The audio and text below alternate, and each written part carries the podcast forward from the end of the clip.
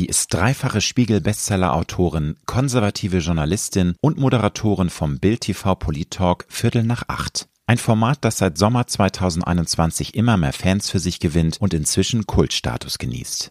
In der Dauermeinungssendung lässt die 30-Jährige zu Themen wie Corona-Krise, Ukraine-Krieg oder Migrationspolitik konsequent andere, weitaus kritischere Stimmen als aus anderen Formaten gewohnt zu Wort kommen. Ich spreche mit Nena Brockhaus, die vor ihrer Hochzeit mit Kaspar Brockhaus unter dem Namen Nena Schink bekannt wurde, über den aktuellen Zustand des deutschen Journalismus, Meinungsfreiheit, aggressive Anfeindung gegen ihre Person, grenzenlosen Ehrgeiz, fehlende Meinungsvielfalt in den Medien und moralisierend belehrenden Gesinnungsjournalismus. Wenn du wissen möchtest, warum es in Nena Brockhaus Augen in Deutschland zu wenig konservative Journalisten gibt, warum es dringend einer gnadenlos kritischen Aufbereitung der Corona-Politik der vergangenen Jahre bedarf und eine Entschuldigung an Millionen Menschen, die durch die 2G-Regeln vom gesellschaftlichen Leben ausgeschlossen wurden, unbedingt nötig ist, dann solltest du dir diese Episode nicht entgehen lassen. Ich wünsche dir gute, kontroverse und anregende Unterhaltung mit Nina Brockhaus. Du hörst Road to Glory. Als Journalist mit 20-jähriger Berufserfahrung hat Alexander Nebe hunderte von Interviews mit nationalen und internationalen Stars geführt. Unter der Überschrift Deine persönliche Erfolgsstory spricht er hier in seinem Podcast mit inspirierenden Prominenten über Erfolg, prägende Wendepunkte und Lebensweisheiten. Gute Unterhaltung mit einer neuen Folge von Road to Glory mit Alexander Nebe. Einen wunderschönen guten Tag, liebe Nina. Hallo. Schön, dass wir es endlich geschafft haben und vor allem, dass du jetzt mal alleine mein Gast bist. Nicht, dass das erste Interview mit dir und Vivian ganz toll war, aber jetzt sitze ich dir live und persönlich in deiner beruflichen Heimat im Axel Springer Haus in Berlin gegenüber und wollte dir erstmal ganz herzlich zur Hochzeit gratulieren. Dankeschön. Yeah. Ist ja heute auch der erste Auftritt, der erste Podcast als Nena Brockhaus. Genau. Ja. Ich habe im Vorgespräch so ein bisschen darüber gescherzt, dass ja jetzt deine Fans sich umstellen müssen, dass dein Brand, du hast ja gerade einen Namen gemacht, die letzten zwei Jahre, Jahre, dass sie sich jetzt umgewöhnen müssen. Früher war es zwischen Nina Schink, jetzt Nina Brockhaus. Aber das werden die Leute schnell lernen, glaube ich. Ja, bei Viertel nach acht, also in meiner Sendung haben auch schon Leute kommentiert, sie würden Schink besser finden. Ich persönlich habe Schink geliebt. Ich war jetzt etwas melancholisch. Mein Vater hat mich gestern angerufen, also wir telefonieren eh jeden Tag und dann kam auf meinem Handy so Thomas Schink. Und da habe ich es schon schlimm empfunden, nicht mehr zu heißen wie er. Aber ich bin zu konservativ für einen getrennten Familiennamen, zu konservativ für einen Doppelnamen und deswegen jetzt Nina Brockhaus. Ja. Wird auch ganz toll. Eine neue Ära Finde ich auch. Und es ist auch, auch das habe ich dir im Vorgespräch gesagt, ein wunderschöner Name. Insofern, welcome Nina Brockhaus to the world of journalism. Liebe Nina, erstmal geht's ganz entspannt los. Was gab's denn bei dir heute zum Frühstück? Ich habe das Frühstück ausfallen lassen heute, weil ich keine Zeit hatte und habe dann ein Wrap gegessen mit Avocado und Hühnchen. Und das heißt erst später, also vormittags. Jetzt ja, haben wir es so. 14 Uhr habe ich es erst okay. gegessen. Wow, also dann war ja heute ein bisschen auf nüchternen Magen Work angesagt. Das geht ja. bei dir. Okay. Ich lasse das Frühstück oft ausfallen, aber das Mittagessen nie und das Abendessen auch nie. Und wann bist du heute Morgen aufgestanden? Um acht. Ist das so deine Zeit oder? Nein, das kommt völlig drauf an. Also zum Beispiel die Sendung, ich habe eine Abendsendung, da bin ich ja ganz froh drum, weil ich bin ja kein Morgenmensch. Das heißt, ich brauche ein Abendformat. Und wenn ich dann mit den Gästen, wir sitzen danach noch oft zusammen, egal wie, wie sehr gestritten wurde, man sitzt meistens noch beim Glas Wein im Journalistenclub und ist immer sehr nett. Und manchmal gehen die Abende auch bis 23 Uhr oder so. Und danach muss man ja erstmal abschalten, dann stehe ich auch mal erst um neun auf. Und am Wochenende schlafe ich sehr lang. Also ich bin eigentlich total die Nachteule. Ich schreibe meine Bücher auch immer nachts. Nachteule, das kommt mir bekannt vor, weil ich bin auch eher ein Nachtmensch, wobei ich merke, mit dem Älterwerden werde ich immer mehr auf einen Schlafschlumpf. Also ich weiß nicht, es heißt ja, es gibt senile Bettflucht. Bei mir ist es eher so, dass ich ins Bett mehr möchte als früher. Wie gesagt, ich bin ja auch ein bisschen älter, mal gucken. Ansonsten kann ich mich da sehr an dir wiederfinden. Und wann bist du fit? Nach wie vielen Stunden? Brauchst du eine gewisse Anzahl von Stunden oder bist du da relativ schmerzbefreit und kannst auch mal längere Zeit mit vier, fünf Stunden auskommen? Ich bin ja ein Workaholic. Das weiß ich auch, ich sollte mehr schlafen, aber ich habe ja zum Beispiel vier Bücher in drei Jahren jetzt geschrieben. Krass. Das nächste kann ich gleich mal anmoderieren. Alte Weise Männer. Das erscheint am 1. März 2023. Genau, das erscheint ja. nächstes Jahr. Habe ich nicht alleine geschrieben, sondern ja, mit okay. meiner ähm, Freundin mhm. Franka Lehfeld. Weil das Schreiben ist ja so ein wahnsinnig einsamer Prozess. Und ich habe gemerkt, nachdem ich mit Vivian das Buch gemacht habe und zwei Bücher alleine, wobei bei einem mich mein Verlobter und jetziger Mann unterstützt hat, habe ich gemerkt, ich liebe es zu zweit, ein Buch zu schreiben. Ich weiß auch gar nicht, ob jemals noch mal eins von mir alleine erscheint. Okay. Aber deswegen, jetzt haben wir das zusammengeschrieben und in diesen Schreibphasen schlafe ich dann auch wenig. Dann, weil ich dann nachts schreibe und arbeite und dann ja manchmal auch am nächsten Tag wieder arbeiten gehe in meinem Hauptjob, obwohl ich mir eigentlich immer zwei, drei Monate frei nehme. Jetzt bei dem Buch war es ein bisschen weniger, aber um es zu schreiben, weil so komplett neben dem Arbeitsalltag ist mir das ist zu viel. Krass, also ich, ich habe jetzt zum Beispiel ja. fünf Wochen Sommerpause gehabt von Phil nach acht und da habe ich das meiste gemacht. Sonst wird man seinem eigentlichen Job auch nicht gerecht, finde ich. Deswegen ist mir das ganz lieb, das zu trennen. Aber dementsprechend, ich komme auch mit wenig Schlaf aus, schlaf aber auch gerne mal am Wochenende zehn Stunden. Also es kommt immer drauf an. Für alle, die dich noch nicht auf dem Radar haben, liebe Nina, soll's ja geben. Und es gibt ja auch immer mal Hörerinnen und Hörer, die einfach eine Folge anhören und wissen gar nicht, wer der Gast ist. Du bist eine der jüngsten und erfolgreichsten Journalistinnen im Lande und hast ja schon gesagt, du hast bereits drei erfolgreiche Bücher veröffentlicht, alle auf der Spiegel-Bestsellerliste. Nächstes Jahr erscheint dein neuestes Werk und da ist natürlich als erste berufliche Frage angesagt, wann hast du das erste Mal gemerkt, dass du Journalistin werden möchtest? War das auch schon als Mädchen immer mal so ein Impuls oder ist das das erst als Teenager, junge Frau so entstanden? Wann ging das los? Weil du bist ja immer noch eine junge Frau und das ist ja dann äh, wahrscheinlich schon recht früh gewesen. Naja, Alexander, ich ja. bin ja jetzt 30. Ja, es ist aber, du weißt, also 30 an. ist doch super, ähm, super jung. Bei meinem Junggesellenabschied ja. vor der Hochzeit hat meine längste Freundin, wir sind befreundet seit sie geboren ist, vier Monate nach mir, Roxy, und sie hat mir bei diesem Junggesellenabschied ihr Freundesbuch gezeigt. Da habe ich schon im Alter von sechs Jahren reingeschrieben, dass ich Reporterin, Journalistin werden will.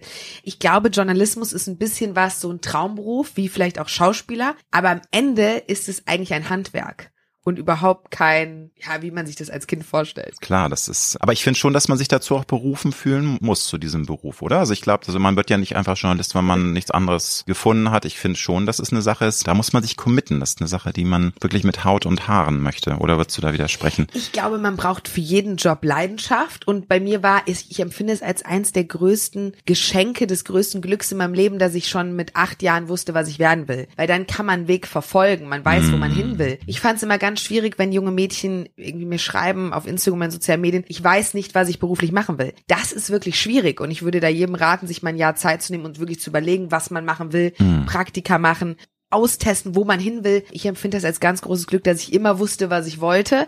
Und natürlich ist Journalismus eine Passion, aber ich finde Journalismus auch vor allem ein Handwerk. Und ich habe ja auch eine Journalistenschule besucht, die ganz großartig ist, die vom Handelsblatt, ein bisschen Werbung. Und ich glaube, das Handwerk zu beherrschen ist auch wichtig, aber natürlich ist Journalismus ein Traumberuf. Und ich würde auch jetzt sagen, es gibt für mich keinen besseren Beruf als Journalist. Würdest du dich heute im Herbst 2022 als konservative junge Frau bezeichnen oder ist dir das zu weit gesprungen? Weil das Wort konservativ ist ja, hat sich ja sehr verändert in den letzten Jahrzehnten von der Bedeutung her, finde ich. Aber wie siehst du dich ähm, selbst? Ja, ich würde mich definitiv als konservativ bezeichnen. Konservativ ist auch überhaupt nichts Schlechtes. Also wer konservativ ist, kann niemals rechts sein. Konservativ ist eigentlich das Gegenteil von rechts. Ich würde mich aber eher beschreiben als Neokon.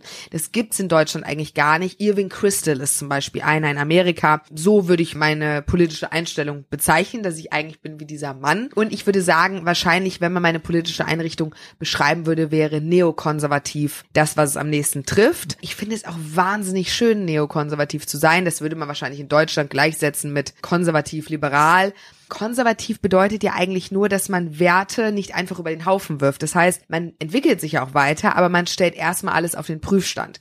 Und ich finde Werte wahnsinnig schön, wie beispielsweise auch der gemeinsame Familienname. Ich glaube, in mir drin bin ich ein bisschen spießig, gepaart mit einem ganz großen Freiheitsdrang und deswegen neokonservativ, weil konservativ ist mir manchmal zu wenig mit Freiheit verbunden. Da hast du recht, wobei, ich habe es ja schon anmoderiert, es hat sich in meinen Augen dieser Begriff doch sehr verschoben. Also Dinge, die vor 20, 30 Jahren noch völlig legitim waren bei jedem CDU-Parteitag als komplett okay angesehen wurden, sind heute durch eben die Woke Cancel Culture, durch den extrem ausgelebten Political Correctness, ich sage jetzt mal böse Wahn, sind da doch sehr, finde ich, ins Rutschen geraten. Also heute ist ja die Gefahr, dass du mit konservativen Thesen, die wie gesagt vor 30 Jahren noch völlig okay waren, fast schon als rechtsradikal wirkst, also rüberkommst. Das finde ich schon hat sich sehr, sehr verändert.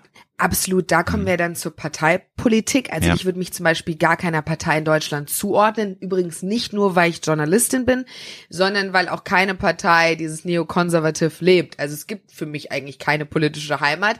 Deswegen ist meine politische Heimat Irving Crystal, weil ich seine Lehren super finde. Vielleicht könnte man es noch mit Schwarz-Gelb beschreiben, aber auch das ist nicht die richtige Übersetzung. Wenn man natürlich zur Parteienpolitik kommt, dann glaube ich, dass wir da auch ganz, ganz schlimm in der Meinungsgesellschaft ist ja alles rechts. Aber das Problem ist, wenn alles rechts ist, ist nichts mehr rechts. Und das halte ich für gefährlich, weil wir brauchen eine Brandmauer gegen rechtsextrem. Das ist genauso beschissen wie linksextrem. Wir brauchen da eine ganz starke Brandmauer. Nur wenn alles rechts ist, ist nichts mehr rechts. Und also ein konservativer, also wenn man zum Beispiel das Hufeisenblink da anschaut, da ist links näher an rechts, also linksextrem ist näher an rechtsextrem. Die Linke ist näher an der AfD als eine konservative Partei. Deswegen, wir müssen da zurückkehren dazu, dass konservative Werte natürlich völlig in Ordnung sind. Tja, aber ich glaube, das ist in der heutigen Zeit eine wichtige, aber auch schwierige Aufgabe, schwieriger denn je. Also ich glaube, allein über das Thema könnte man jetzt eine Stunde reden, weil ich finde das äh, teilweise extremst äh, aus dem Ruder gelaufen. Aber wahrscheinlich, jetzt würden wieder viele junge, böse Leute sagen, ich bin nicht ein alter weiser Mann, sondern ein alter weißer Mann oder weißer alter Mann. Das ist ja auch so eine Geschichte und ich habe es ja schon anmoderiert über das Thema. Da lässt du dich mit deiner Kollegin in einem Buch dann ja. auch wahrscheinlich gewohnt, augenzwinkernd, aber auch mit sehr viel Kritik aus. Da bin ich sehr gespannt. Erstmal jetzt zu deiner Tätigkeit als Bild-TV-Moderatorin. Mhm. Du hast ja jetzt mehr als einem Jahr, korrigiere mich, wenn ich. Anderthalb jetzt, Seit anderthalb Jahren bist du eine der festen Moderatorinnen im Bild-TV-Format Die richtigen Fragen. Es hieß ja nicht vorher 20, nee, nicht richtig. Nee, nicht Sag. die richtigen Fragen. Wir haben da zwei Polytalks. Okay. Die richtigen Fragen macht Kai Weiser. Ah, gut, dass du was Und ich bin die Anchorwoman von Viertel nach acht. Okay, aber das läuft ja nicht mehr Viertel nach acht. Doch. Das doch, okay. Ja, ja, ah, jeden Dienstag, Mittwoch ich dachte, und Donnerstag. Das jetzt auf Viertel nach zehn gerutscht, weil ich bin ja, schon ganz verwirrt ja, mit der also, Programmplanung. So, kläre mal Nein, also die Programmplanung ist wie folgt. Wir haben eine YouTube-First-Strategie, ja, weil wir okay. einfach ganz klar gemerkt ja. haben, dass Viertel nach acht ist das erfolgreichste YouTube-Format im Bereich das Politik. Wir schlagen locker anderthalb Millionen, zwei Millionen bei einigen. Ne? Anderthalb ne? Millionen, Wahnsinn, wenn man die ganzen ja. ähm, Sachen zusammenrechnet. Und deswegen ist um 20.15 Uhr immer die Ausstrahlung auf YouTube. Mhm. Also Viertel nach acht läuft um Jetzt 20 habe ich es verstanden, okay. Dienstag, Mittwoch, Donnerstag mhm. und um 22.15 Uhr im TV. Und die richtigen Fragen mit Kai Weise, übrigens einem großartigen Kollegen, läuft immer Montagabends um 22.15 Uhr bei Bild TV. Und ich mache auch nur, was heißt nur, es ist viel Arbeit, aber ich bin die Enkerfrau von Viertel nach acht. Also ich habe nichts mit den Bildnachrichten zu tun. Aber das ist äh, wirklich gut, dass du jetzt auch mich mal aufklärst, weil es ist häufig so, dass ich dann ganz traurig geseppt habe äh, bei Bild TV und dachte, ja, jetzt muss doch Nina kommen und warum ist sie nicht da? Und habe dann aber auch gesehen, dass eben YouTube tatsächlich äh, mehr ja. Gewichtigkeit mhm. hat. Aber wie erklärst du dir, dass dieser Talk und dieses Format inzwischen regelrecht Kultstatus genießt? Weil du hebst dich ja oder auch deine Kollegen, ihr hebt euch ja ab von anderen Talks. Magst du das einmal vielleicht einigermaßen äh, knackig kurz in Worte fassen, warum das so ein Erfolg geworden ist? Also es war natürlich zu Beginn, es ist immer schwer, erst ähm, natürlich auch Bild TV überhaupt zum Erfolg zu machen, ist auch weiterhin eine Reise, weil die Konkurrenz ist halt wahnsinnig groß. Aber wie gesagt, YouTube ist ja schon ein Mega-Erfolg. Warum ist das so? Viertel nach acht, also ich kann nur über Viertel nach acht reden, weil die Bild-TV-Strategie, die mache ich natürlich nicht. Viertel nach acht hat Kultstatus erreicht. Ich bin mir sicher, weil in dem Journalismus ist manchmal zu sehr für meinen Geschmack die Einheitsmeinung da. Und bei Viertel nach acht darf man sagen, was man denkt. Und man kann auch mal über die Stränge schlagen. Wir sind ja eine Dauermeinungssendung. Das ist mir übrigens ganz, ganz wichtig zu betonen. Ich finde nämlich, dass Journalismus neutral sein muss, außer in der Mediengattung Kommentar, Meinung, Kolumne. Und wir sind, so wie Stefan Raab mit TV Total früher die Dauer-Werbesendung war, sind wir die Dauer-Meinungssendung. Und wir probieren, möglichst unterschiedliche Meinungen an einen Tisch zu holen. Ich zum Beispiel fand es großartig. Ich hatte letzte Woche eine Aktivistin da, die es gut findet, wenn man sich auf die Straße klebt und komplett anders ist als ich. Ich liebe das. Meine These ist, weil ich neige zu Monologen, um mich kurz zu fassen, meine These, warum Viertel nach acht erfolgreich ist oder warum das Format eine Daseinsberechtigung hat und großartig ist, da ist ganz klar meine These, weil wir und jeder im Team, nicht nur ich, die moderiert, sondern das ist ja eine großartige Redaktion, wir lieben und leben alle die Meinungsfreiheit und wir lieben es. Also wir lieben auch andere Meinungen zu hören und dementsprechend konnte bei uns natürlich auch, wir haben auch Leute eingeladen, die woanders nicht eingeladen wurden, vor allem während der Corona-Pandemie. Und ich glaube, diese Liebe zur Meinungsfreiheit, diese Liebe dazu, verschiedene Meinungen anzuhören, die spürt hoffentlich der Zuschauer. Und ich glaube, die Leute oder die Zuschauer haben auch Lust, andere Meinungen zu hören und sich damit auseinanderzusetzen perfekt auf den Punkt gebracht. Und das ist dann auch ein guter Übergang zu meiner nächsten Frage, die ich eigentlich erst später stellen wollte. Aber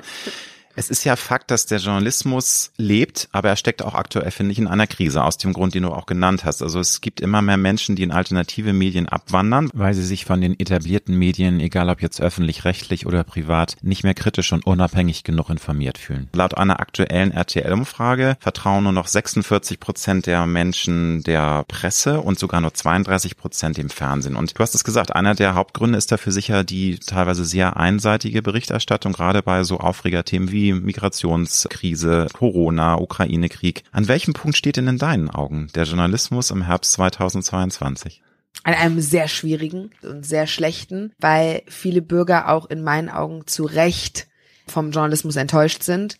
In der Corona-Pandemie haben mich ganz stark die Kampagnen gestört, dieses Wir bleiben zu Hause, die alle Medien eigentlich mitgetragen haben. Ich finde und ich hoffe, ich darf hier die Bild-Zeitung loben. Die Bild war für mich mit das kritischste Medium, was wir in Deutschland hatten während der Corona-Pandemie. Und ich will gar nicht, also um das Beispiel Corona zu nehmen, warum ich die Bürger verstehe. Ich verstehe, dass sie mit dem Journalismus hadern, weil Journalismus kommt ja nicht zum Applaudieren, sondern zum Kritisieren. Und natürlich hatten wir eine Pandemie, die furchtbar war und es mussten Maßnahmen getroffen werden. Aber es können doch gar nicht Maßnahmen so gut sein, dass kein Journalist was zu beanstanden hat. Also Journalisten sind das Organ der Kontrolle.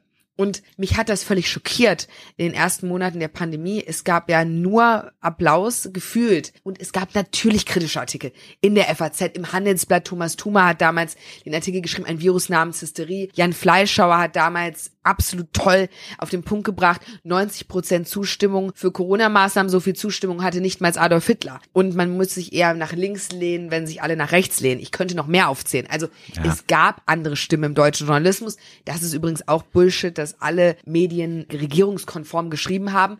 Nur der Großteil hat moralisiert und nicht mehr berichtet. Und deswegen habe ich auch am Anfang, also eben erwähnt, dass mir so wichtig ist, dass Viertel nach acht eine Dauermeinungssendung ist, weil ich glaube, dass wir, um die Leser zurückzugewinnen, brauchen wir sehr stark neutralen Journalismus. Und der muss hinterfragen und kritisieren. Einer der größten Journalisten für mich zum Beispiel sind ja Investigativjournalisten, nimmt man Sönke Iversen vom Handelsblatt oder andere. Und die sind super wichtig für die Demokratie. Ich mache Meinung, ich, das ist auch wichtig, aber ja. der Investigativjournalismus ist wichtiger. Und wir brauchen viel mehr Aufklärung. Und deswegen verstehe ich die Bürger und ich verstehe die Umfragen, dass denen einfach in der Corona-Pandemie es vorkam, als wäre eine Selbstangleichung passiert.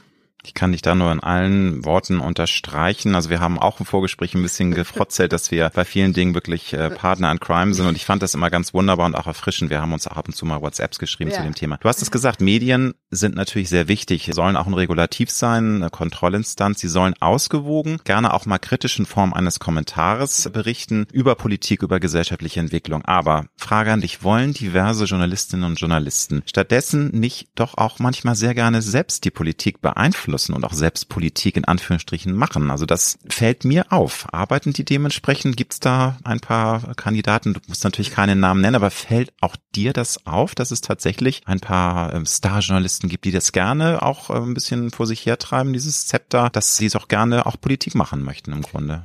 das nicht laut aussprechen, aber man spürt es. Das glaube ich nicht, mhm. weil ich mhm. glaube, die Journalisten kriegen auch so viel aus der Politik mit, dass sie gar keine Lust haben, selbst Politiker zu werden und sich das anzutun. Dann halt beeinflussen, also da so meine ich, ne? Ich finde mhm. Haltungsjournalismus gar nicht schlecht. Also große Journalisten wie Stefan Aust hatten immer eine Haltung und eine Meinung. Ich finde das wichtig und gut. Was ich halt merke ist, es ist leider nur nicht ausgewogen, weil es zu wenig konservative Journalisten in diesem Land gibt. Und das zeigen auch Umfragen. Ja. Sei es eine Umfrage, es war eine der letzten großen, Anfang der 2000er, wo man ganz klar gemerkt hat, okay, die meisten sind halt nicht CDU oder FDP-Wähler. Es gab ja jetzt bei den Volontären des öffentlich-rechtlichen Rundfunks, da haben weniger mitgemacht, aber da kam am Ende raus, Rot-Rot-Grün wäre, ich glaube, es waren, wie viel waren es? 95 Prozent würden Rot-Rot-Grün wählen. Also Krass. wenn man sich die hm. Umfragen anschaut, man muss jetzt einzelne Umfragen nicht für bare Münze nehmen, aber das Problem im deutschen Journalismus ist für mich und das auch vor allem beim öffentlich-rechtlichen Rundfunk, dass man das Gefühl hat, dass einfach nicht alle Meinungen abgebildet sind. Ich verstehe nicht, wie Anne Will gendern kann Verstehe ich nicht, wenn bei Umfragen 80 Prozent in diesem Land nicht gendern wollen.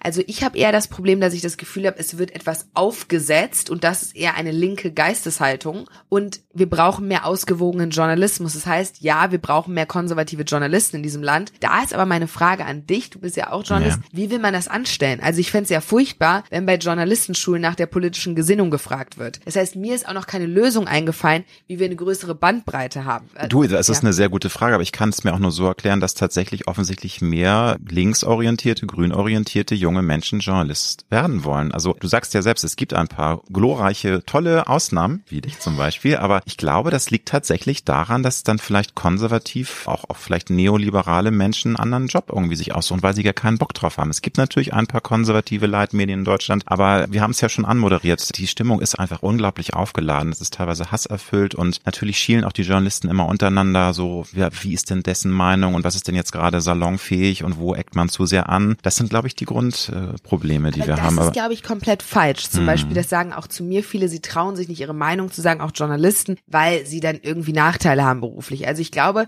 ich darf schon sagen, ich war eine der stärksten Stimmen während der Corona-Pandemie, die gegen die Maßnahmen war. Bei Sandra Maischberger wurde ich trotzdem in die Sendung eingeladen und ich veröffentliche auch Bücher und ich bin jetzt auch in deinem Podcast, auch in anderen Podcasts. Also ich habe noch nie gemerkt, dass mich irgendwelche Medien ausgrenzen. Ich hatte letztens auch eine Anfrage für dieses ZDF-Format 13 Fragen. Also das zum Beispiel ist was bei mir, wo ich immer sagen muss, oh, da müssen wir mal ein bisschen aufpassen, dass wir immer zu schnell sagen, die öffentlichen, die rechtlichen Medien grenzen aus oder so. Natürlich, und das ist schlimm, wenn man nicht Journalist ist. Ich glaube schon, ich habe auch mit Unternehmern gesprochen, die haben dann Aufträge verloren, weil die Meinung nicht gepasst hat. Das ist ganz schlimm, dieses Klima in unserem Land.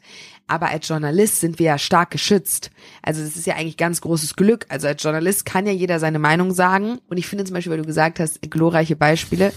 Ich finde genauso gut, wenn jemand vielleicht von der Grundhaltung her eher grün ist. Ich bin nicht grün, ich habe darüber ein Buch geschrieben, aber auch das ist in Ordnung. Wir brauchen nur eine Ausgewogenheit in Redaktionen und auch generell in der deutschen Medienbubble. Und zum Beispiel hätte ich halt schon gerne vielleicht mal einen ARD-ZDF-Talk mit einem eher konservativen ja. Moderator, weil man merkt auch bei Anne Will ihre Haltung. Ist auch Natürlich. Normal. Und das, das ist ja, und auch bei äh, Maybrit Illner. Und ich finde, das ist, leider zieht sich das wie so ein roter Faden durch die Medienlandschaft. Und du hast natürlich recht, man kann es nicht pauschalisieren. Es gibt auch inzwischen Ausnahmen, wobei ich sagen muss, in der Corona-Pandemie gab es für mich nicht die kritischen Stimmen. Und wenn, dann gab mhm. es mal eine kritische Stimme, die wurde dann aber auch gleich geframed. Dann war sozusagen vier, haben auf einen eingeprügelt. Also das war so mein Empfinden. Aber ich finde persönlich ja auch dein Format so toll, du hast es selber gesagt, weil ihr eben auch zulasst, dass es, dass Menschen einfach auch ihre Meinung äußern können, ohne dass sie sich reglementiert fühlen. Das kann manchmal auch ein bisschen derbe sein. Also manchmal muss man auch schlucken und das muss man ja auch nicht alles gut finden. Aber solange es gewisse Grenzen nicht überschreitet, finde ich das sehr erfrischend und sehr gut. Ich frage mich jetzt aber, erfährst du denn als junge Frau dann dieser doch sehr aufgeheizten, übersensibilisierten Zeit auch Gegenwind und Hass? Du bist ja nur bei Twitter sehr aktiv, da möchte ich kurz zu sagen, ich habe mich da jetzt schon wieder von verabschiedet, weil ich mich macht's aggressiv. Ich kann es nicht ertragen, was da teilweise gepostet wird und wie die Leute aufeinander einschlagen. Da tust du mir manchmal so leid. Du machst es wahrscheinlich wegen deinem Job, aber merkst du schon, du kriegst auch ordentlich Gegenwind, weil es eben genug Leute gibt, die das ganz, ganz schrecklich finden, was du machst, dass du eben eine rechte Kuh bist und hier immer diese ganzen Schwätzer da einlädst. ist ja schlimm und du bist ja auch eine Verschwörungstante und ja, sowas hat keiner geschrieben, aber du weißt, also das auch schon, auch schon ne? aber so, wie siehst du das? Ich finde den Gegenwind ja großartig. Also nicht den Hass. Also es gibt Nachrichten, die finde ich furchtbar, die ich bekomme auf Twitter oder auf YouTube. Aber wenn zum Beispiel jemand mh, mm, auf meine Aussagen reagiert und sagt, nein, Frau Brockhaus, da haben Sie Unrecht wegen dem und den Punkten oder das kann man so nicht sagen. Also ich kritisiere ja in meinem Format andauernd andere Menschen. Dann muss ich ja auch kritisiert werden dürfen. Also ich hm. finde sachliche Kritik oder auch Gegenwind. Ich habe zum Beispiel in meinem Buch Ich bin nicht grün geschrieben, dass ich hoffe, möglichst viel Gegenwind zu bekommen. Ich finde, Gegenwind ist was ganz Tolles. Twitter ist ein Ort des Hasses. Ist es wirklich, ganz ist, es, ist wirklich schlimm. Ähm, ich habe jetzt auch schon oft überlegt, mich da einfach mal abzumelden. Auf der anderen Seite, finde ich, kriegt man ein ganz gutes Gespür für die Bubble. Weil wenn wir mal ganz ehrlich sind, niemand interessiert Twitter, außer die Leute, die Journalisten sind, Medien oder Politiker. Deswegen, manchmal macht Twitter auch Spaß. Twitter ist eigentlich so ein bisschen wie eine Sucht die man eigentlich weiß, dass man sie nicht befriedigen soll. Das mhm. ist wie so eine ähm, böse Droge, ne? wo man weiß, dass sie einen ins Verderben stürzt, aber man kann nicht von ihr lassen, weil es dann doch irgendwie, sorry, geil ist. Es, ne? ist, eine, es, ist, eine, es ist eine absolut böse Droge, ja, aber ja. ich glaube zum Beispiel nicht, dass ich mehr Gegenwind kriege, weil ich eine junge äh, Frau bin. Natürlich, dann bin ich auch noch blond, aber ich, ich habe mich aber auch noch nie aufgrund meines Geschlechtes in irgendeiner Form benachteiligt gefühlt dementsprechend das nicht, aber natürlich kriege ich Gegenwind und ich muss auch Gegenwind kriegen. Und es gab auch schon mal Sachen, die ich gemacht habe, wo ich heute sage, na ja, also den Videokommentar hättest du dir auch sparen können, Nena. Also ich habe auch schon zu Recht Gegenwind bekommen und ich hatte auch schon mal zu Recht einen Shitstorm.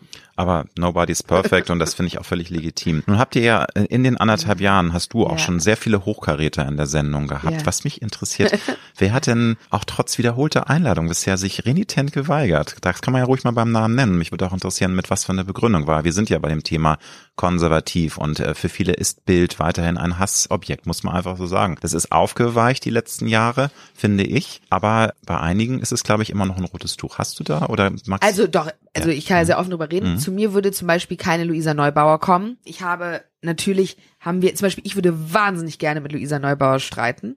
Einfach weil ich auch finde, ähm, ich finde viele ihrer Thesen, ich glaube, ich bin, ich wurde mal bezeichnet als das Gegenstück zu Luisa Neubauer. Ich glaube, es trifft es auch ganz gut, wie unterschiedlich wir sind. Aber ich würde super gerne mal mit ihr in einer Runde sitzen. Und ich glaube, dass es sehr bereichernd wäre, weil nichts ist ja langweiliger, als mit jemandem zu reden, der in allen Hinsichten meine Meinung hat. Ich finde Luisa Neubauer eine spannende Persönlichkeit, die hätte ich sehr gerne bei Phil nach acht, die zum Beispiel kommt aber nicht so. Also das ähm, kann man auch vergessen. Das ist eine klare Ansage. Ich bin mir sicher, dass Luisa Neubauer nicht zu Viertel nach acht kommen würde.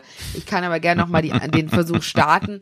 Von Politikern muss ich aber sagen, was ich zum Beispiel auch geschätzt habe, Karl Lauterbach zum Beispiel war bei Phil nach acht. Ich bin eine Meine. seiner größten Kritikerinnen. Er hat sich dem gestellt. Also wir haben was Politiker oder so betrifft, also ich würde es dir sagen, aber es fällt mir jetzt kein Hochkaräter okay. ein, den wir mehrmals angefragt haben und der dann immer Nein gesagt hat. Da fällt mir gerade kein Hochkaräter ein. Wir hatten auch schon sehr viele Hochkaräter da. Wen ich sehr gerne zu Gast habe, auch wenn ich gar nicht bei einem ihrer Meinung bin, ist Sarah Wagenknecht. Es ist immer eine große Freude, mit ihr in einer Runde zu sitzen, weil sie einfach eine unfassbar kluge Frau ist. Ich mag Menschen, die anders sind, die anecken, aber die dabei auch klug sind. Sarah Wagenknecht war toll, aber zum Beispiel war ja auch, war ja auch einmal äh, Alice Weide bei mir in der Runde, das war auch spannend. Also ich finde, wir sollten viel mehr mit allen ins Gespräch gehen und dann können sich auch manchmal Menschen entlarven. Und ich hatte schon großartige Gäste. Ich liebe ja, Phil nach acht. Und vor allem, ich mag auch die Reibung. Und es ist natürlich auch eine Kunst, auf einer doch immer noch fairen Ebene sich auch zu streiten. Und das ist so völlig aus dem Ruder gelaufen, dass es nicht mehr geht. Also entweder muss man sich lieb haben und man ist in der eigenen Bubble und ist sich über alles einig. Und wenn dann Menschen sind, die eine andere Meinung haben, dann wird das ganz schnell persönlich verletzend, in eine Ecke drängend. Framing ist ein Riesenthema. Und das macht mir auch Sorgen. Also ich finde, das ist eine ganz mhm. schlimme gesellschaftliche Entwicklung der letzten letzten Jahre. Es gibt ja jetzt ein sehr kritisches Buch über den Journalismus mhm. von Richard David Precht und Harald Welzer, ja. Die vierte Macht. Und mhm. das setzt sich sehr kritisch mit dem deutschen Journalismus der jetzigen Zeit auseinander. Und es war irgendwie, finde ich, klar, dass sich Teile der Journalistenelite, das setzt sich jetzt in Anführungsstriche, sofort auf das Buch auch im Vorfeld gestürzt haben. Das schreiben die beiden ja auch, glaube ich, gleich zu Beginn des Buches. Glaub, nicht, nicht glaube es, es ist so. Ich mhm. habe nämlich ein Drittel schon gelesen, noch nicht alles. Aber ich muss sagen, ich kann dieses Geifern und dieses Zerreißen überhaupt nicht nach nachvollziehen, weil ich finde, das ist gut geschrieben, das ist auch alles sehr nachvollziehbar. Nun bin ich nicht so tief in der Materie, dass ich nicht 100% sagen kann, ob die auch in jeder ihrer Thesen recht haben. Das ist natürlich ein sehr komplexer Bereich. Aber ist das nicht entlarvend in deinen Augen, dass gerade von den Menschen, die ja durch das Buch kritisiert werden, so ein Hass kam und das so, also allein diese Sendung bei Markus Lanz, Melanie Brinkmann hatte ich dann ja so ge, ge also ein Beef da. Entschuldigung, du hast völlig genau. recht. Melanie ja. Amann, Melanie Brinkmann ist ja die ja. Virologin, Melanie sorry, Arman Melanie Amann vom. Spiegel, genau. Und die haben sich äh, da gezofft und ich habe diese Sendung jetzt nicht gesehen, aber es gab einen, einen Shitstorm und viele haten jetzt Richard David Precht, der vor drei Jahren, nicht für, also für einige fanden auch vor drei Jahren schon anstrengend, weil er halt doch sehr speziell in seiner Art ist, aber er wurde als Intellektueller anerkannt. Auf einmal ist er ein dover Schwurbler und was labert er da für ein Quatsch und geht ja gar nicht und dieses Journalistenbashing und die haben ja keine Ahnung und erzählen nur Mumpitz. Wie siehst du das? Also Hast ich, du das Buch gelesen? Ja, ich habe schon gelesen okay. und ich habe auch die Sendung gesehen mit Markus Lanz, Robin Alexander, mm. Melanie Amann. Da muss ich sagen, die sind eingeladen worden zum Streiten. Das finde ich auch völlig in Ordnung. Ja, Robin Alexander ist übrigens ein sehr guter Journalist. Der war auch schon mal bei Viertel nach acht zu Gast und ist ein ganz kluger Kopf. Und ich fand die Sendung in der Hinsicht eigentlich sehr in Ordnung, weil es ist ja auch programmiert, dass man sich dann da streitet und ähm, das ist das Konzept der Sendung. Genau, also ich also, fand das da okay. Mhm. Was ich nicht gut finde und ähm, da gebe ich dir recht, ist schon bevor das Buch draußen und es also keiner gelesen hatte da wurde schon niedergebasht und man dürfte ja. nicht über die Selbstangleichung der Medien reden und mm. Richard David Precht säß ja in jeder Talkshow, wo würde er denn reglementiert werden? Wenn er etwas wahrnimmt, dass andere irgendwie nicht mehr eingeladen werden. Und es gibt ja Menschen, die das auch öffentlich erzählt haben. Auch schon in meiner Sendung habe ich Leute sitzen gehabt, die gecancelt wurden öffentlich. Es ist ein Problem und darüber muss man reden. Mich hat's aber eigentlich ein bisschen gefreut, als ich jetzt in der Meierschen war letzte Woche, war das Buch von Richard David Precht und Wälzer auf genau, eins, auf eins oben mhm. stand das. Mhm. Und da habe ich gedacht, das ist doch eigentlich das Schöne, dass halt die Journalisten-Bubble, wir sind ja eine Bubble wie jede andere Berufsgruppe auch, dass die nicht entscheiden, wer auf eins kommt, sondern dass es die Bürger entscheiden. Ich finde, das Buch gibt einen wahnsinnig wichtigen Impuls, auch was die Selbstangleichung der Medien betrifft. Ich finde es schlimm, wenn einfach nur darauf rumgehackt wird. Ich finde Precht aber eh gut. Ich höre gerne den Podcast zwischen Markus Lanz und Precht der ist super und die beiden sind sehr konträr und ich finde es toll, wie die beiden miteinander debattieren können. Wo wir schon drüber gesprochen haben, die Kunst ja. eben des, des Debattieren und auch des angeregt und emotional Streitens, ohne aber gewisse Grenzen zu überschreiten. Eben, wir, wir haben über Twitter gesprochen, da ja. werden eben alle Grenzen über Bord geworfen und es geht gar nichts mehr, außer dass man sich da wild beschimpft. Also es gibt immer Leute, die versuchen, das zu deeskalieren, aber es ist natürlich manchmal auch ein Vergnügen, weil Leute können ja auch teilweise sehr gut formulieren, aber was da an Hass teilweise auch durchscheint, das ist ganz schön verstörend, finde ich. Wie vergiftet ist denn in deinen Augen das gesellschaftliche Klima heute? Also ich habe ja schon gesagt, ich finde es besorgniserregend, ich finde die Entwicklung sehr traurig. Liegt an uns allen, wir müssen alle uns gegenseitig die Hand reichen, aber ich empfinde es so, dass das Land viel gespaltener ist, als uns Medien und Politik weismachen wollen. Olaf Scholz hat ja noch in seiner letzten Neuestansprache ähm, behauptet, es gebe keine Spaltung. Wie sind deine Gedanken zu dem Thema vergiftetes Klima, Spaltung der Gesellschaft? Ich weiß, es ist natürlich jetzt ein großes Fass, was ich aufmache. es ist ein großes also, Fass. Ja. Ähm, noch einmal zu der Kritik. Ich mhm, ja. glaube, Kritik ist Liebe, habe ich in der Journalistenschule gelernt, aber Hass kann keine Liebe sein. Dementsprechend, es gibt eigentlich nichts Besseres, als wenn man richtig kritisiert wird. Das ist die hohe Kunst. Loben ist viel einfacher zu sagen, du hast ein schönes Kleid, und deswegen, ich wünsche mir mehr Kritik ja. in der Gesellschaft. Konstruktive Kritik, die brauchen wir. Zum gesellschaftlichen Klima ich habe ja das Gefühl, viele Menschen wollen nur noch streiten mit Photoshop-Filter oder mit Instagram-Filter. Bedeutet, man sagt seine Meinung und sagt hinterher, aber das können alle machen, wie sie wollen. Genau. Also es ist völlig in Ordnung. Damit relativieren wir das aber. Wir brauchen aber eine gesunde Streitkultur. Und eine Umfrage vom Allensbach-Institut hat ja auch gezeigt, unter 50 Prozent der Deutschen trauen sich noch ihre politische ja, Meinung zu sagen. Dramatisch. Hatte ich auch mit Jan Fleischhauer drüber gesprochen. Ähm, ja. Absolut dramatisch. Hm. Jan Fleischhauer, hm. kluger Kopf. Aber es ist ja. absolut dramatisch. Ja ich finde aber auch, dass die Menschen sich da weniger selber beschneiden dürfen und man muss wieder einladen dazu. Was ich zum Beispiel leider merke, ist, dass meistens, wenn man es überhaupt sagen will, das konservativ-liberale Lager offener ist zu streiten oder für den Diskurs als das grün-linke Lager, wenn man jetzt mal Lagerbildung betreiben will. Und das ist, glaube ich, ein ganz großes Problem und der moralische Zeigefinger. Aber ich habe eigentlich den Lösungsvorschlag, um die Spaltung wenigstens zu minimieren. Ich meine, wir dürfen nicht vergessen, was letzten Winter Menschen angetan wurde mit 2G. Und wir können nicht einfach weitermachen und sagen, upsie daisy, 2G hätte man eigentlich gar nicht gebraucht, hat jetzt nicht viel gebracht, aber lebt jetzt weiter mit euren Erfahrungen. Die Corona-Pandemie muss ganz klar aufgearbeitet werden. Und es muss ganz klar, jetzt gerade wurde gezeigt, Kitas äh, ja. hätten die mehr schließen müssen. Aber mit 2G, was da passiert ist, Menschen durften nicht mehr zum Friseur, wenn sie nicht geimpft werden. Menschen durften nicht ins Restaurant, wenn sie nicht geimpft waren. Sie wurden waren. komplett aus der Gesellschaft ausgeschlossen. Und das ist doch völlig natürlich, dass diese Menschen auch keine Lust mehr auf die Medien, auf Nein. die Politik Politik Aber, haben. Liebe Nina, auch da ist noch eine andere Grenze. Natürlich ist das auch noch ein Bereich, über ja. den ich mit dir reden möchte, weil das ist ja auch ein Thema, was uns die letzten ja fast ja. Naja, zweieinhalb Jahre so in Atem gehalten hat und mhm. auch so an unsere Grenzen gebracht hat. Ich fand es schockierend, dass eben auch Millionen Menschen das einfach so hingenommen haben, unabhängig von Medien und Wissenschaftlern und Politikern, die unmögliche Sachen von sich gegeben haben, haben es ja leider auch viele, viele Bürgerinnen und Bürger für okay empfunden oder haben es leider sogar gefeiert. Man, ich finde das toll und wieso Leute können sich doch impfen lassen, was immer dieses lapidare, sollen sich doch impfen lassen. Also das habe ich einfach nicht verstanden und das hat mich auch tief verstört und auch so ein bisschen meine, meine Überzeugung, dass, dass wir eine funktionierende Gesellschaft sind, erschüttert. Also ich glaube immer noch ans Gute und ich glaube, dass wir auch als Gesellschaft das alles schaffen können. Aber hatte ich das nicht auch traurig gemacht, wie viele Menschen, auch in meinem Umfeld, das völlig okay fanden mit 2G Plus sogar. Also das war dramatisch. Das Schöne ist, in meinem Umfeld fand es keiner okay. da war ich auch sehr dankbar für. Ich glaube, ich hätte mich auch mit jedem entzweit, der, also mit jedem, der eng mit mir ist und mit mir gesagt hätte, 2G ist großartig, also großartig hat in meinem Umfeld auch niemand gesagt, also ne, ähm, von wegen ist halt so, niemand hat dann gesagt, nein, also in meinem Umfeld hat auch niemand dazu aufgerufen, dass sich jetzt alle impfen lassen ja, müssen ja. und so. Das ist nicht das Thema, aber es wurde so nonchalant irgendwie, ja, es ist dann jetzt eben so und es ist doch super, dass wir dann wieder unsere Rechte haben und dass wir wieder schön feiern können und ins Kino gehen können, essen gehen können, ohne Maske, ohne irgendwelchen Test. So dieser Egoismus und es ist mir doch egal, ob dann die 20 Millionen oder sonst, vielleicht sind es auch nur 15 Millionen, die es halt nicht machen wollten, dass sie dann raus sind und nichts mehr machen können in dieser Gesellschaft. Das fand ich wirklich bitter. Eine Frau also, hat mal zu mir ja. gesagt, ich habe mir den Impfstoff in den Arm gepiekst, jetzt sollen es die anderen auch machen. Ich glaube, dass das schon auch dahinter gesteckt hat.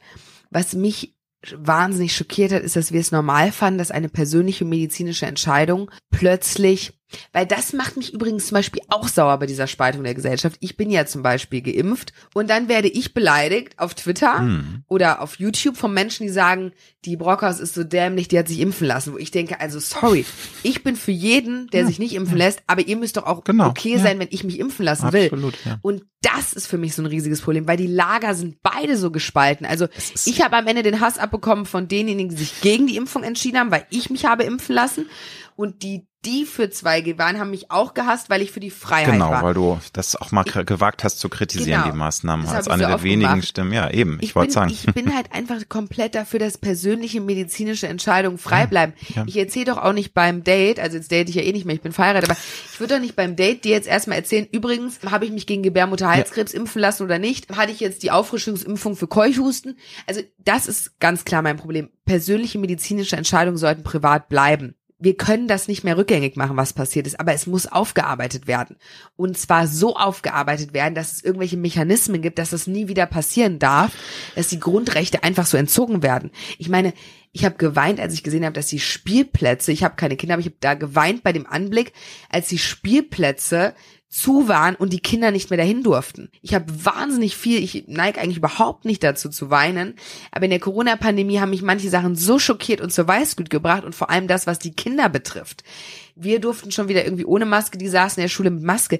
Diese abgesperrten Spielplätze und was mich so schockiert hat gesellschaftlich ist, dass so wenige Menschen Mitgefühl hatten. Also es lebt nicht jeder in einer Vierzimmerwohnung und hat ein tolles Leben. Viele Kinder brauchen auch die Schule und den Fußballverein. Es hat die häusliche Gewalt zugenommen, es sind viele Kinder missbraucht so worden, ähm, also alles, alles Mögliche. Zugenommen. Aber weißt du, ich würde ja. mir das ja auch so sehr wünschen, Nina, dass es eine kritische Aufarbeitung, dass es ja. vielleicht sogar einen parlamentarischen ja. Untersuchungsausschuss gibt. Ich befürchte aber, es wird nicht passieren, weil ich vermisse, abgesehen davon, dass jetzt Herr Lauterbach sich ja gnädigerweise diese Woche vor die Kameras gestellt hat und zugegeben hat, ja, das war ein Fehler, die Kitas zu schließen. Wobei auch da wieder Sorry in Mainstream-Medien kam, na ja, aber das ist so ein Kapitel aus dem Buch äh, Hinterher ist man immer schlauer. Damals war das völlig richtig und dann kann ich nur sagen, nein, es war auch damals schon nein, umstritten. Das ist Bullshit, weil zum nein, Beispiel, also, es gibt aber, auch einen Spiegelartikel, ne, ja, da haben ja auch schon ja. 2020 im, im Mai haben Mediziner gesagt, die Kitas und Schulen sollen offen bleiben. Schweden ja, ist einen anderen Weg gegangen. Deswegen, also und da, da siehst du halt, wie die Medien funktionieren, dass eben dann auch gleich wieder so eine Art vorauseilender Gehorsam da ist, dass es eben offensichtlich sich Leute berufen fühlen. Ich habe das beim NDR 2 dann gehört. Das war fast wie ein Kommentar. Da hat dann diese Politredakteurin das so kommentiert, ja, aber es ist doch mutig von der Lauterbach und der kann ja nichts dafür und wir mussten das doch damals alles machen. Hinterher ist man immer schlau. Whatever. Ich finde generell eine ganz schlimme Entwicklung in der Gesellschaft ist, dass jegliche Kritik, sei es nun vor sieben Jahren an der ersten Flüchtlingswelle, sei es dann an den Corona-Maßnahmen, sei es an dem Ukraine-Krieg, an in meinen Augen auch an der Kriegstreiberei, da ist natürlich jetzt auch, glaube ich, bei euch in der Bild so ein bisschen so ein Battle, weil ihr natürlich einerseits auch da sehr, ähm, finde ich, äh, manchmal auch Stimmung macht. Das muss ich jetzt kritisch mal an dich weitergeben. Ein Freund von dir, der Paul Ronsheimer, ist da ja auch ganz vorne weg. Aber muss man akzeptieren. Nur weißt du, jegliche Kritik an solchen Themen, die wurde und wird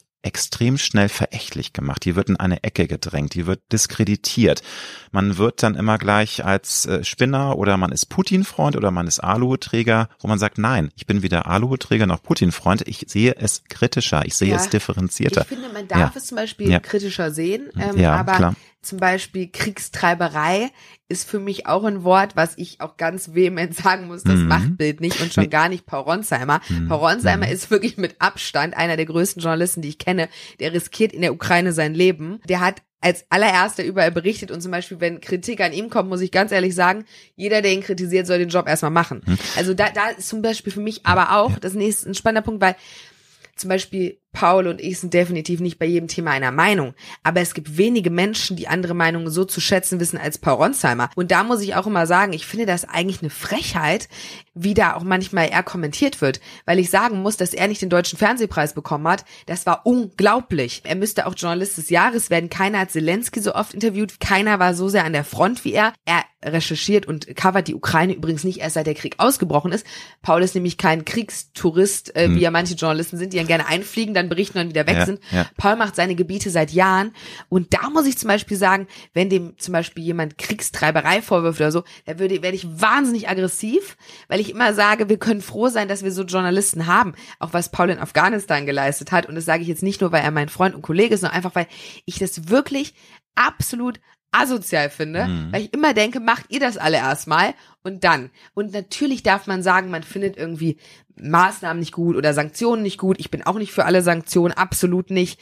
Aber dieses direkt die Arbeit von jemandem zu entwerten, ist für mich zum Beispiel auch keine Kritik, sondern ist einfach nur falsch. Mm. Das ist nämlich falsches Niveau. Mm. Und das nervt mich zum Beispiel mm. auch. Und wir sind nee, definitiv nicht immer einer Meinung. Kann, kann ich total äh, nachvollziehen. Vielleicht war es auch etwas ungeschickt ausgedrückt. Nur du hast vorhin gesagt, dass die ja. Bild in Sachen Corona tatsächlich die Speerspitze der Kritik war. Die hat es mhm. gewagt, auch mal was zu kritisieren. Und bei dem Ukraine-Krieg ist es halt schon auffällig, dass die Bild dann doch häufiger auch dem Narrativen spricht. Das sage ich jetzt mhm. ganz entspannt und wertneutral. Und ich hatte es jetzt gar nicht auf Paul äh, explizit bezogen gezogen, um da okay, ein bisschen dir die Hand zu reichen. Nee, ja. du hast völlig recht, aber also ich finde es dann schlimmer von einer Strack-Zimmermann oder eben auch tatsächlich von unserer Außenministerin. Also ich finde es schockierend. Ich muss aufpassen, dass ich mich nicht zu sehr jetzt in Themen verliere, weil es ist so okay. wahnsinnig spannend mit dir zu reden, aber dass eben eine Partei wie die Grünen, die noch im letzten Herbst mit ja keinen Waffenexporte in Krisengebiete geworben hat und jetzt auf einmal gar nicht genug Panzer liefern kann, das ist für mich einfach Bigotterie und das kann man auch nicht erklären. Da kann man zehnmal sagen, ja, das ist aber bei uns vor der Nase von der EU und wir sind doch da so verbunden. Ich sehe es anders, aber nochmal, das ist jetzt auch ein zu großes Fass, da äh, renne ich mich auch und da bin ich auch nicht zu sehr im Thema. Aber meine Ursprungsfrage war ja, siehst du es auch so, dass tatsächlich es sehr, sehr aufgefällig war, wie reflexartig Kritik geframed wurde? Es gibt ja diesen doch etwas alten und auch ein bisschen albernen, aber auch wahren Spruch, wird der Bürger unbequem, ist er plötzlich rechtsextrem. Ich war auch auf Anti-Corona-Maßnahmen-Demos und habe mich dann auch immer gefragt, ja, ständig heißt es, ich bin hier unter Nazis in Hamburg. Es, es gab leider in Berlin wohl auch ab und zu dann mal Reichsbürger, das ist sehr doof und auch nicht schön, will ich mich auch null mit identifizieren. Aber in Hamburg, es war einfach für mich eine Herzensangelegenheit und ich habe mich da wirklich verletzt gefühlt. Ich bin 20 Jahre in der SPD Mitglied gewesen und war nie ansatzweise rechts und auf einmal soll ich irgendwie ein Rechtsradikaler sein. Das hat mich sehr verletzt auch innerlich. Und siehst du es auch so, dass Kritik schwer ist heutzutage, dass eben sehr schnell geframed wird und man in Ecken gedrängt wird? Oder ist es zu komplex? Um das nein, nein, überhaupt nicht. Ich hm. finde auch, dass die Demonstrationen, das war falsch, es immer überall gesagt wird, das sind nur Rechte, das sind nur Nazis. Das ist natürlich völliger Quatsch. Ich habe mir auch einige Demonstrationen angesehen ich habe nicht mitdemonstriert, aber es mir mhm. angesehen, da waren auch völlig normale Leute bei. Wo ich mich so ein bisschen schwer tue, ich glaube, ich bin noch ein Stück weit liberaler, weil was mir zum Beispiel negativ aufgestoßen ist, ist, bei Corona war die Bild kritisch, jetzt entspricht sie dem Narrativ. Ich glaube nicht an Narrative. Also es ist für mich mhm. sowas, es gibt doch keine Narrative. Es ist ja nicht irgendwer im Kanzleramt, der irgendwo anruft und sagt, dieses Narrativ machen Sie jetzt bitte alle im deutschen Journalismus. Völliger Bullshit. Ich finde, man muss viel offener sein und viel mehr darüber reden, aber auch ohne diese, diese Lagerbildung. Allein schon, ich finde von Narrativen zu sprechen schon falsch. Ähm, bei den Corona-Demonstrationen sehe ich das aber auch so. Das Problem ist halt immer bei diesen Demonstrationen, ich verstehe auch Journalisten, die vor Ort waren. Es gibt zum Beispiel eine großartige beim Stern, die auch die, die Demonstration gemacht hat und dann ist man da Reporterin auf so einer Demonstration und erwischt dann wahrscheinlich gerade, erwischen einen wirklich diese Rechtsradikalen, die einen beleidigen und so weiter und bewerfen. Was soll man dann darüber berichten? Das passiert ja. Also ich glaube nicht, dass Journalisten geframed zu einer Demonstration gehen und dann meinen, sie wollen jetzt nur die Rechten zeigen. Aber wenn, nehmen wir mal ein Bildmikro, wer wird denn dann als allererster darauf losgehen? Und natürlich ist es dann auch zu sehen. Also ich fand zum Beispiel, ich habe auch keinen beneidet, der als Journalist über Nein, die Corona-Demonstration berichtet hat. Das ist gar kein Thema, dass das die Problem natürlich ein sehr ist, schweres... Diese Rechtsextremen hm. muss man irgendwie ausmerzen und dieses rechtsextreme Gedankengut, weil dadurch wird ja jede Demonstration sofort negativ behandelt. Und das ist einfach ganz, ganz, ganz, ganz furchtbar. Und was ich besonders vermisst habe in der Corona-Pandemie, da fehlte mir aber leider auch selber die Lösung, es hätte Orte gebraucht, wo Bürger, auch Bürger wie ich, die nicht zufrieden mit den Maßnahmen waren ohne mit Rechtsextremen demonstrieren zu müssen, ihren Unmut zum Ausdruck bringen konnten. Und das war ganz schlimm, dass es einfach keine Orte mehr gab, wo man hingehen konnte.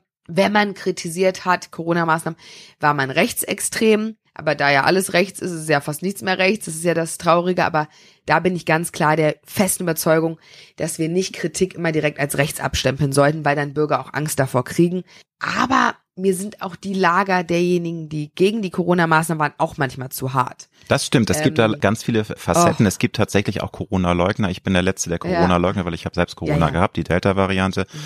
Also ich muss jetzt mal auch einordnen nochmal sagen, klar, ich lasse jetzt in dieser Folge auch sehr viel die Hosen runter. Also das, äh, ich habe da auch überlegt, Mensch, soll ich jetzt eigentlich so viel auch meine Meinung, weil letztendlich ist es das, was ich ja auch kritisiere. Ich bin yeah. jetzt hier auch sehr subjektiv. Yeah. Das ist ja, wobei es ist ja jetzt auch kein Polit-Talk, wir machen ja Personality-Talk, insofern kann ich ja von mir auch was preisgeben. Aber natürlich habe ich wirklich überlegt, es kann sein, dass jetzt auch einige Hörerinnen und Hörer abspringen und sagen, nee, dieser Nebel, der ist ja total da irgendwie so anti-Corona und wie ist der denn drauf und finde das noch nicht in Ordnung, dass der Ukraine-Krieg jetzt komplett, also ich verurteile diesen Krieg auch, anyway. Aber dass man das jetzt heißt, schon. Du bist heute zu mir zur Beichte gekommen. Ich bin ein bisschen auch zur Beichte und witzigerweise mein Mann meinte, ja, du musst aufpassen, dass du nicht zu viel jetzt auch von deinen Meinungen jetzt hier platzierst, aber es ist mir einfach eine Herzensangelegenheit, ja. weil das passt so, ja. finde ich, weil du eben auch eine der wenigen Journalisten gewesen bist, die auch Kritik geäußert haben. Nochmal zu dem schlimmen Thema 2G. Und das Schöne ist ja. übrigens, bei deiner Kritik heute, du wirst kein Hörer flehen, weil heute hat ja fast jeder auch die Meinung.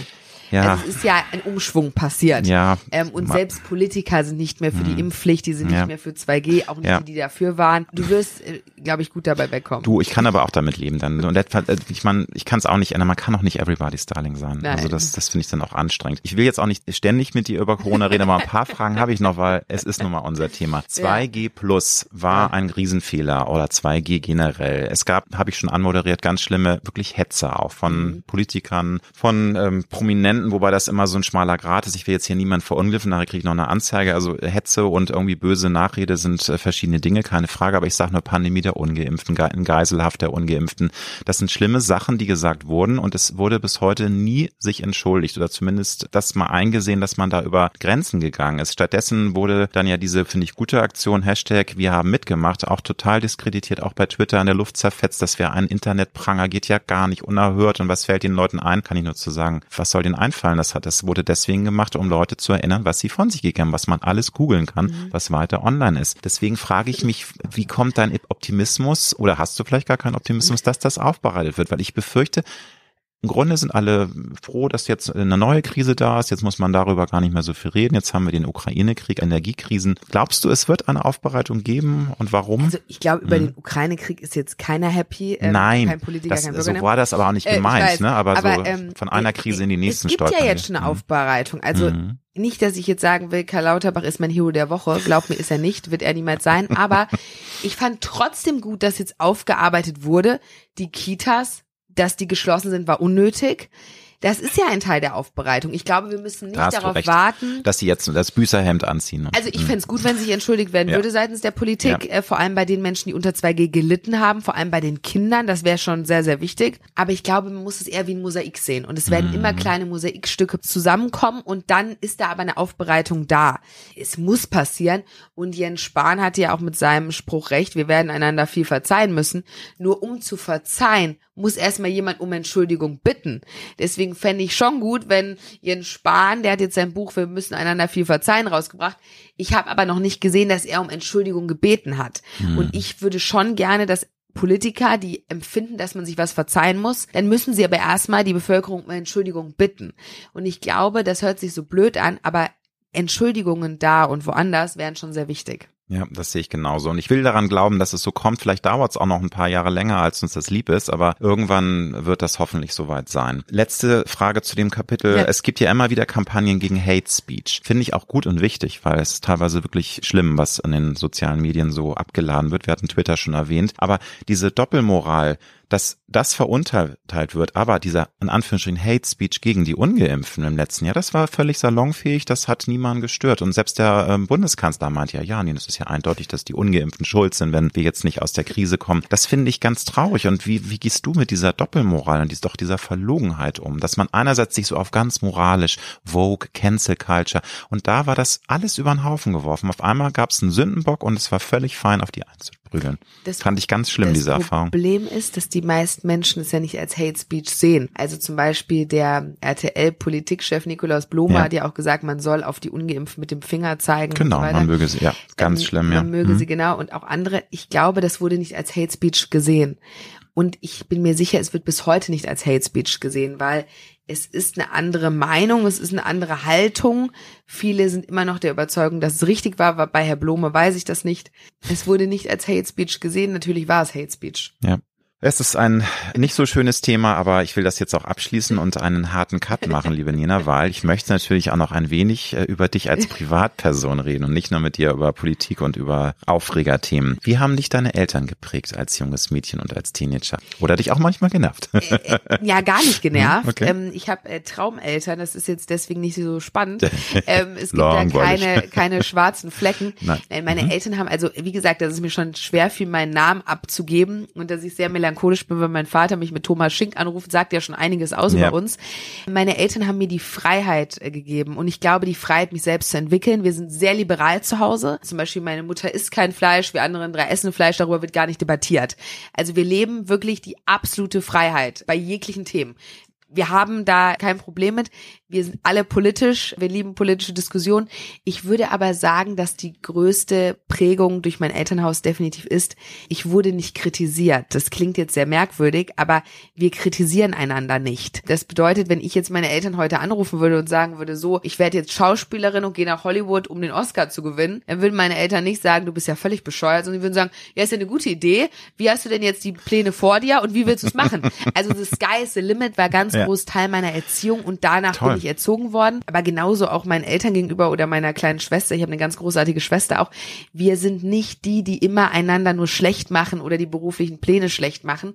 Und dieses nicht kritisiert werden ist, glaube ich, etwas, was ich unglaublich gut und wichtig finde. Das heißt nicht, dass ich nicht mehr Ärger bekomme, wenn ich eine 4 in Mathe hatte. Aber dieses Nicht Freiheit, dieses Destruktive, dass man eben genau. auch Träume zerstört, indem man sagt, das ist ja, was hast du denn für bescheuerte Flausen oder im Kopf? Oder meine ne? Sendungen ne? werden auch nicht mhm. angeguckt und da wird dann nicht danach Familienkritik gemacht und wie hast du denn jetzt ausgesehen oder was hast du denn da gemacht, sondern da wird gesagt, der Gast war aber spannend so. Ja. Mein Vater schaut auch jede einzelne Sendung für den Nach 8, jede. Und das alleine ist für mich ein unfassbares Privileg, wenn du einen Vater hast, meine Mutter guckt sie auch, aber die guckt sie am Wochenende immer hinter hintereinander, weil sie sich sonst zu sehr aufregt. Das ist auch erlaubt, liberal. Aber was für ein großes Glück man hat, wenn die Eltern sich so sehr für einen interessieren. Und das sehe ich als unfassbares Privileg an. Ich bin beiden sehr dankbar. Die haben auch ein unfassbares Interesse an mir und an dem, was ich mache und auch an meiner Schwester. Und ich glaube, dieses Interesse gepaart mit keiner destruktiven Kritik bin ich unsagbar dankbar, so aufgewachsen zu sein. Und das werde ich auch weitergeben wollen, weil alleine, wenn ich dann morgens aufwache, ich finde schon ganz traurig, wenn mein Vater nicht geguckt hat, aber macht er eh immer. Aber es wäre für mich ganz schlimm, wenn er nicht viel nach acht geschaut hat. Ja, ja. Und dieses Interesse, das merke ich ja auch, das ist ja nicht normal, dass ich das so zu Hause habe. Das ist ja was ganz Wertvolles. Aber ich hoffe, dass Pia und ich auch gute Töchter unseren Eltern sind, verdient haben die beiden es. Ja. Würdest du denn sagen, dass Viertel nach acht neben den Büchern, die du ja vorher geschrieben ja. hast. Also du warst ja vorher auch schon erfolgreich. Aber ist das tatsächlich jetzt so ein Meilenstein, ein ganz wichtiger Benchmark in deiner Karriere? Also das hat dich ja auf einen neuen Level geführt, dieses Format. Auch ein Bewusstsein in der Medienlandschaft, logischerweise. Ich, ich bin der festen Überzeugung, dass ich ja eigentlich immer dasselbe mache. Also eigentlich liebe ich Meinung, ich liebe Kommentare und ich habe in meinen Büchern eigentlich dasselbe gemacht wie jetzt bei Viertel nach acht über gesellschaftliche Missstände gesprochen, die ich empfinde. Und Viertel nach acht ist ein Gefäß und ich liebe Viertel nach acht. Ich finde es ganz großartig, aber es ist wie mein Buch Ich bin nicht grün habe ich auch geliebt. Also ich liebe Meinungen und ich liebe politische Debatten.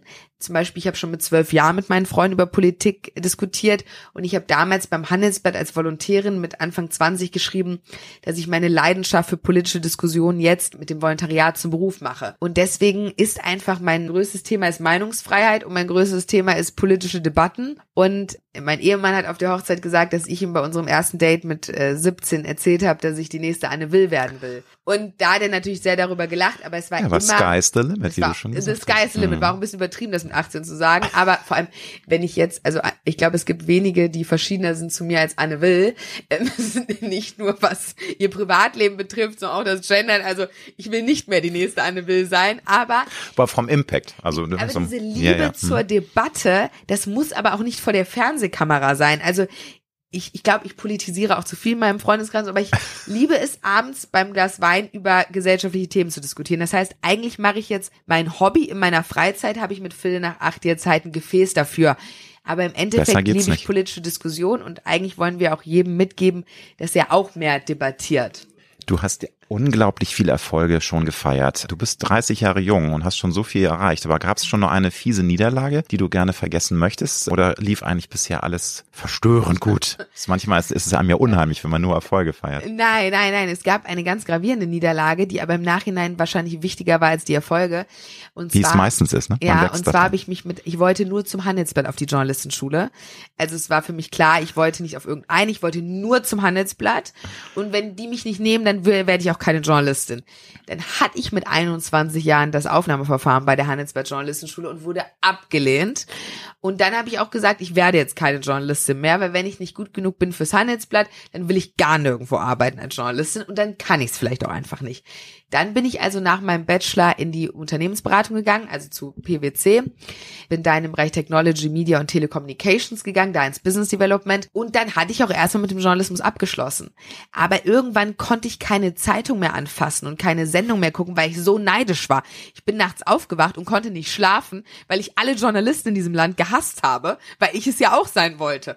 Und dann habe ich mich nochmal fürs Handelsblatt beworben und glücklicherweise hatten sie dann Erbarmen mit mir und haben gedacht, okay, bevor sie jetzt der Menderes vom Handelsblatt wird und sich alles jedes Jahr bewirbt, nehmen wir die jedoch mal auf.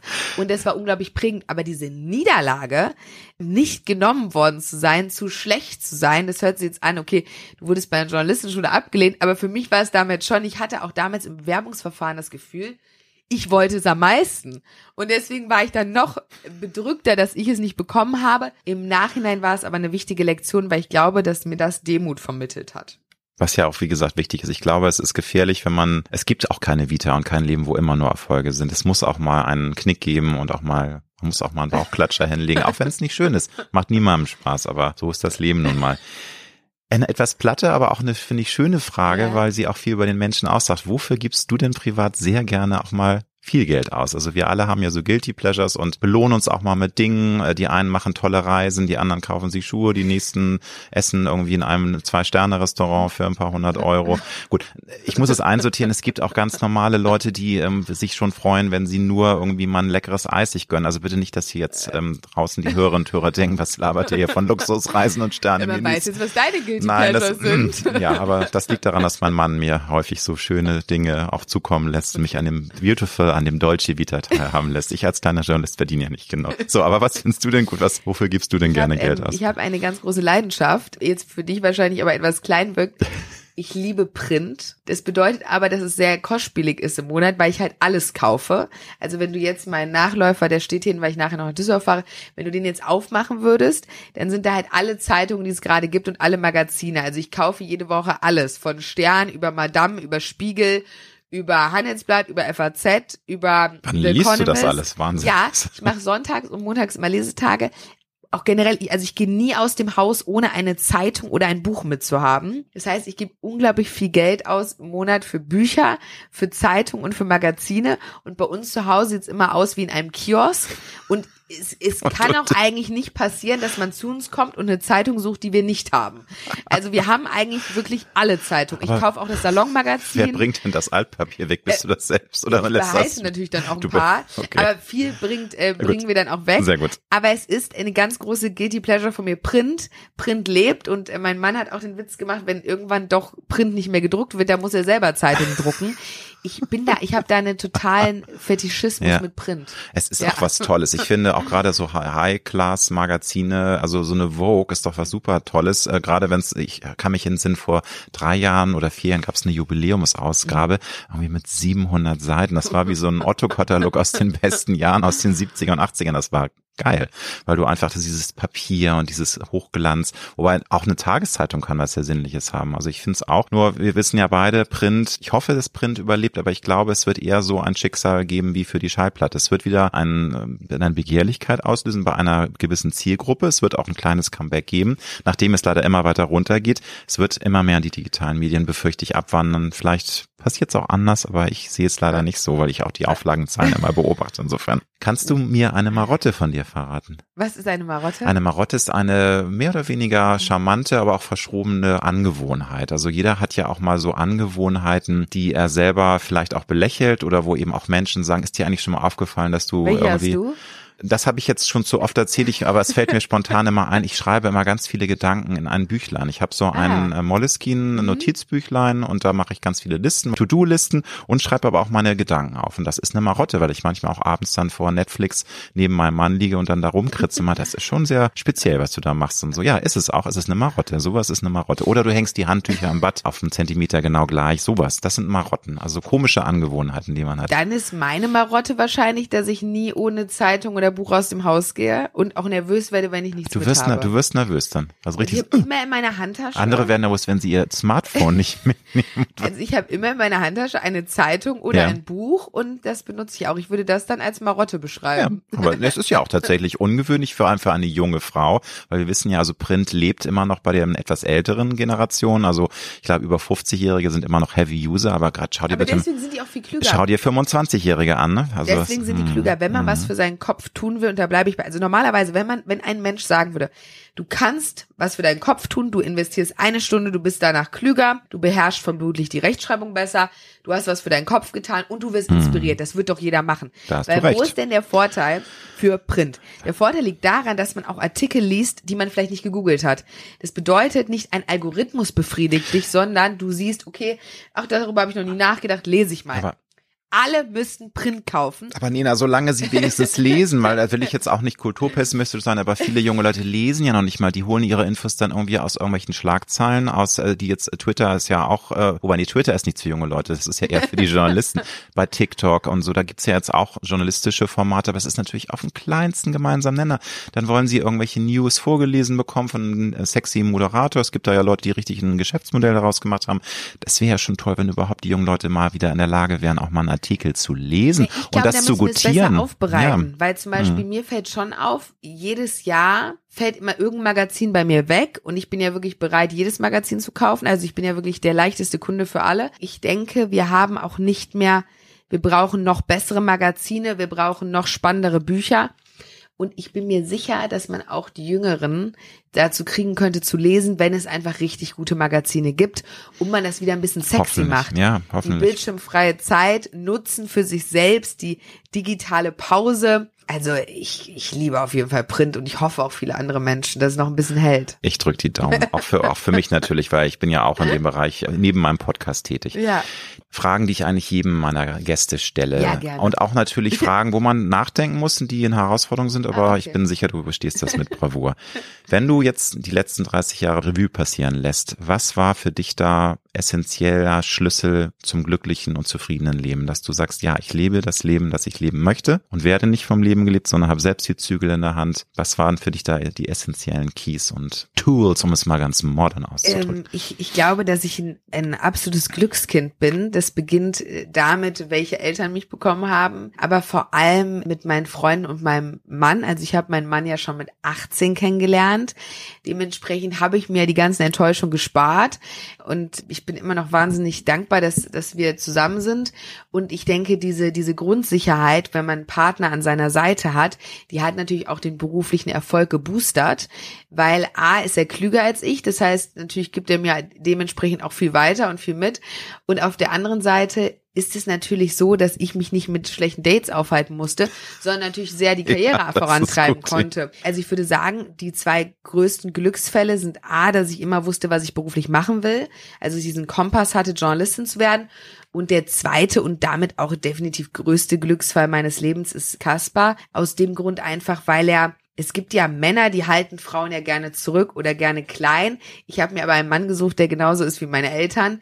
Zum Beispiel bei Ich bin nicht grün. Das haben wir ja wirklich auch sehr stark gemeinsam gemacht und gemeinsam gebrainstormt. Er ist auch auf Seite drei erwähnt, dass er mich stark unterstützt hat. Anders als bei manchen Politikern, die dann nicht erwähnen, wer sie unterstützt hat. Bei dem Buch ist es bei mir erwähnt. Und ich bin dafür wahnsinnig dankbar. Und ich bin mir auch sicher, dass ich die Bücher oder meine Sendung oder den Erfolg, den ich hatte, zum größten Teil dem Zusammenspiel mit ihm zu verdanken habe, aus dem Grund, dass ich halt nicht auf die Suche gegangen bin nachts, sondern dann natürlich beruflich auch weitergekommen bin. Aber sowas kann man ja nicht planen. Man kann ja nicht planen, als Glücksratgeber mit 18 schon den Mann seines Lebens zu finden und als zweiten Glücksratgeber. Das Leben ist nicht planbar, wie ich auch sehr oft in meinem Format sage. oder aber es ist oder so. schon zu wissen, hm. wenn man klein ist, was man werden will. Ja. Und man, äh, ich glaube, weiß jetzt auch nicht, ob jeder das Glück hat. Also dementsprechend dementsprechend bin ich sehr vom Glück geküsst. Ich habe auch schon mal gesagt, ich spiele niemals Lotto. Weil wenn ich jetzt noch im Lotto gewinnen würde, dann muss ich ehrlich sagen, hätte ich große Angst um meine Gesundheit, weil ich schon so viel von meinem Glück aufgebraucht hätte, glaube ich. Dass dann irgendwann dann der mal so ein Klopper kommt. Ich spiele auch kein mhm. Lotto. Ich bin äh, sehr Super. vom Glück gesegnet und dafür sehr dankbar. Sehr und äh, Kaspar, meine Eltern ja. und dieser frühe Berufswunsch, Journalist zu werden, das sind die drei Game Changer. Also du hast so eine innere Ruhe, glaube ich, die dich auch stark macht ne? und selbstbewusst. Das ja. ist, glaube ich, wichtig, dass man so einen inneren Kompass hat und auch ein inneres Kraftwerk. Ich was, was denke, es ist wichtig, einen Partner zu haben, der mhm. einen siegen sehen ja. will und nicht einen, der einen verlieren klein sehen macht, will ja. mhm. und klein macht. Und ich sehe das vor allem bei auch bei Frauen, die haben manchmal Partner, wo ich denke, du bist so viel geiler als dein Mann. Und dann macht der dich auch noch klein, weil er selber spürt, dass du viel geiler bist als er.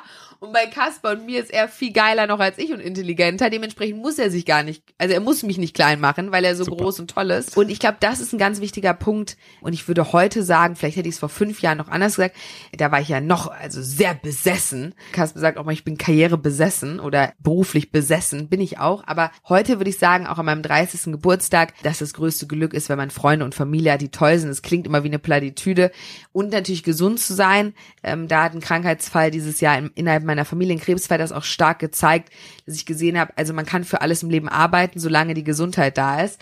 Also ich bin wesentlich demütiger, als ich mit 25 war. Eigentlich ein bisschen schade. Es ist vielleicht das erste Symbol vom Altwerden. Du, ich sag dir das. Vor fünf Jahren hätte ich noch gesagt, alles egal, Hauptsache das und das, Träume, Sky's Limit und jetzt rede ich mit dir über Familie, Ehemann und Du, aber das Gesundheit ist auch das Schöne am Leben, das gibt immer Phasen im Leben, liebe Nina. Insofern äh, freu dich auf das, was kommt. Ich glaube, da kommt noch ganz viel Großartiges. Hast du ein Lebenskredo, ein Motto? Also es gibt ja viele Kalendersprüche, ja. wo du sagst, doch, das finde ich schön. Natürlich ist das Leben viel facettenreicher, um es auf einen Satz runterzubrechen. Aber hast du irgendwie einen Satz? Außer Sky's the Limit, der ja auch schon ein schönes Credo wäre für dein Leben. Ich habe einen Spruch oder ein Leitmotiv. I never wanted to live an ordinary life. Und da habe ich auch von meinem Ehemann zum 30. Gemälde bekommen, wo dieser Spruch auch draufsteht. Also mal für Leute, die nicht Englisch ähm, können, ich möchte niemals ein gewöhnliches Leben führen. Also genau. ein ne, so 0815 ja. Leben. Mhm. Aber nicht, weil ich, also es könnte ja auch total arrogant wirken. Ich will kein gewöhnliches Leben führen. Was ist an einem gewöhnlichen Leben schlecht?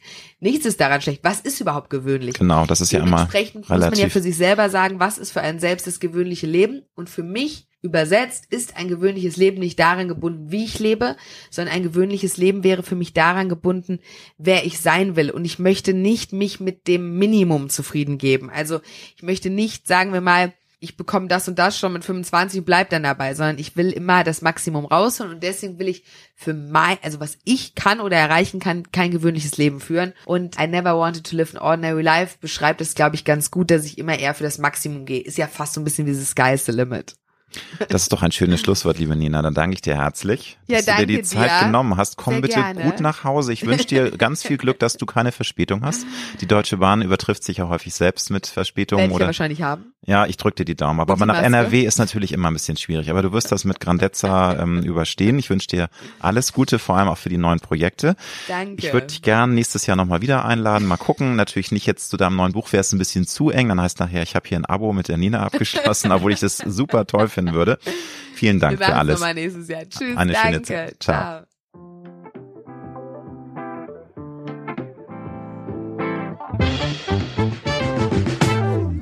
Das war Road to Glory. Wir hoffen sehr, dass es dir gefallen hat. Wenn du auch zukünftig keine Folge verpassen möchtest, dann abonniere jetzt diesen Podcast.